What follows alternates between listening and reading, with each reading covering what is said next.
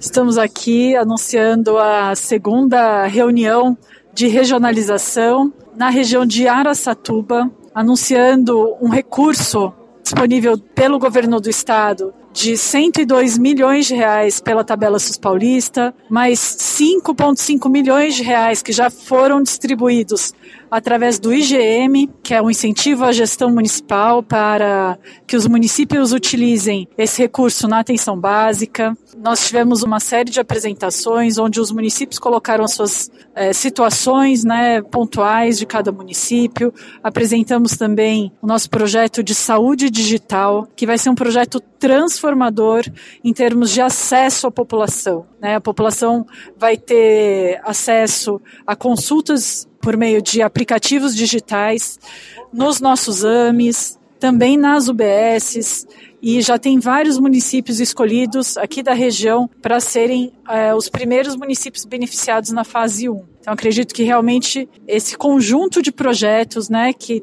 a tabela SUS paulista, o IGM é, e a saúde digital vão transformar a saúde nessa região aqui de Araçatuba.